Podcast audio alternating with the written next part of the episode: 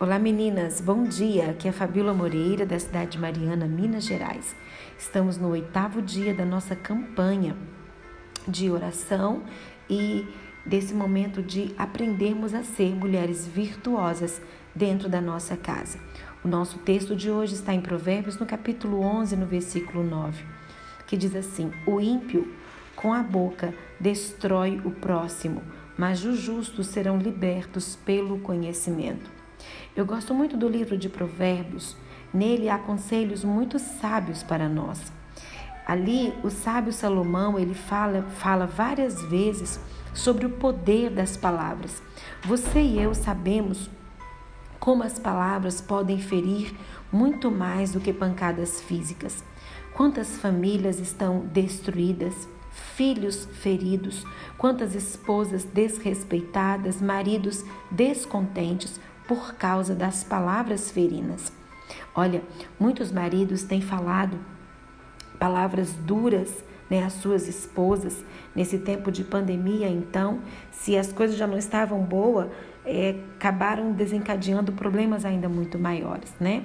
Na verdade, eu penso que casamentos que já não estavam bem, é, com toda essa situação, acabaram piorando, mas aqueles que estavam saudavelmente, é, com bons relacionamentos, mantiveram esses relacionamentos saudáveis. Mas o que tem é, mais afligido os lares são palavras depreciativas, xingamentos. Alguns homens é, usam um alto tom de voz e assim machucam o coração sensível da esposa. Tenho encontrado muitas mulheres destruídas, infelizes, por não conseguirem tirar da cabeça algo ruim que ouviram de quem deveria amá-la incondicionalmente. Eu não sei se esse é o seu caso, eu não sei se o seu marido costuma ferir você com palavras, né, com palavras que diz ou com o tom de voz que ele usa. Se você passa por isso, você precisa pedir muita sabedoria ao Senhor para reagir né, de maneira correta. Mas entenda que você é a menina dos olhos de Deus. Você é a princesa do Senhor. Cristo deu a vida por você e ele te valoriza muito mais do que você pode imaginar. Conversar com o Senhor a respeito do que se passa na sua vida será sempre a melhor opção. Pedir a orientação de Deus para esse momento que você está vivendo. Talvez você tenha ouvido palavras depreciativas das pessoas que convivem com você, ou dos seus pais, dos seus irmãos. Eu não sei o, o momento de quem está vindo essas palavras. Olha, eu tenho vivido um tempo que muitas mulheres estão me procurando, é, me procuram né, com suas vidas emocionais destruídas. Os seus corações estão quebrados, casamentos falidos, desalinhamento com os filhos, amigos e até a área profissional. O meu conselho sempre será: busque a Jesus. A Bíblia fala lá em Lucas, no capítulo 8, no verso 43, de uma mulher que sofria de um fluxo de sangue. Ela tinha uma hemorragia que já, já, que já durava na sua vida, perdurava na sua vida por 12 anos. Pela tradição, ela era considerada imunda e ninguém podia se aproximar dela. Imagine você o que é sofrer 12 anos com uma doença que afasta as pessoas, que enfraquece o seu corpo e acaba com todas as suas economias. Nós estamos vivendo agora nesse momento com uma doença que, que, que nos afasta das pessoas. Gente, isso é muito ruim. Como que as pessoas estão querendo se abraçar? Como nós estamos querendo conviver uns com os outros? É a Bíblia fala que essa mulher ela tinha gastado tudo com diferentes médicos e ninguém conseguiu resolver o seu problema. Ela então ouve falar de Jesus, que Jesus estava realizando desculpa, que Jesus estava realizando milagres, muitos milagres, e talvez ela tenha pensado: essa é a minha última chance. Ela saiu ao encontro de Jesus. Provavelmente ela estava muito fraca por causa do longo tempo perdendo sangue. Nós mulheres sabemos muito bem o que é isso. A Bíblia fala que a multidão comprimia Jesus. Todos queriam chegar perto de Jesus. Mas lá no verso 45 de, do capítulo de Lucas, diz que quem tocou, Jesus fala, né? Jesus fala assim: é, quem tocou em mim? Alguém tocou em mim. Eu sei que de mim saiu poder. Vendo que não conseguira é, passar despercebida, ela veio tremendo e prostrou-se aos pés de Jesus na presença de todo o povo e contou por que tinha tocado nele e como fora instantaneamente curada.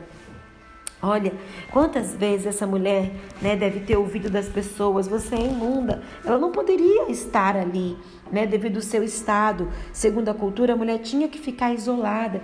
Quantas das vezes ela deve ter ouvido palavras depreciativas, desanimadoras, mas ela permaneceu firme, buscando o seu propósito. Quando você ouve palavras depreciativas, palavras que te diminuem, palavras que ferem o seu coração, é momento de correr para Jesus.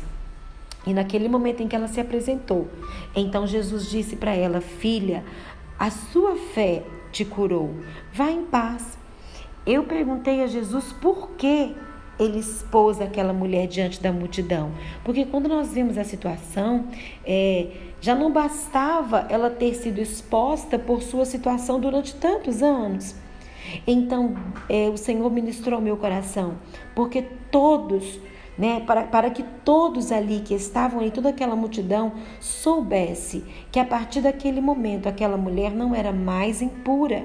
Naquele momento onde abundou a desonra, superabundou a honra. Naquele momento, sua identidade de filha foi reafirmada e a sua paz foi restabelecida. Olha, sobre as ruínas do teu passado. Deus quer reconstruir uma história.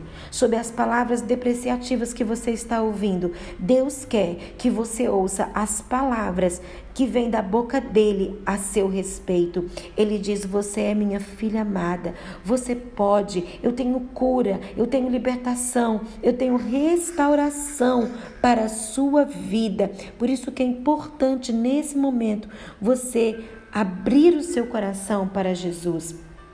Olha, Deus quer reconstruir as mulheres. E o primeiro passo para isso é levantarmos como mulheres que que o amam, que amam a Deus, que, ou, que ouçam mais as palavras que Ele diz ao nosso respeito do que ficar alimentando as palavras depreciativas, palavras que te ferem, vinda do seu marido, vinda dos seus filhos, porque hoje tem muitos filhos que se levantam com palavras para ferir os seus pais, vinda dos seus irmãos. Olha, ouça as palavras do Senhor a seu respeito, dizendo que você é amada, que você vai conquistar, que você vai vencer. Deus, ele quer fazer com que as mulheres comece essa mudança né, de, de, de, de aceitar as palavras que o Senhor diz de dentro para fora. Ele quer resgatar a pérola perdida dentro de cada uma de nós. Não adianta querer reconstruir seu casamento, suas finanças, seus filhos, se não começamos pela base, que é amar a Jesus. Quais áreas que estão sangrando na sua vida? Basta você tocá-lo agora e todas essas áreas serão reconstruídas. Olha, eu quero dizer para você que Jesus ele é o antídoto. Ele é o antídoto para todas as palavras desrespeitosas que você tem ouvido, para todas as palavras de afronta que têm chegado aos seus ouvidos.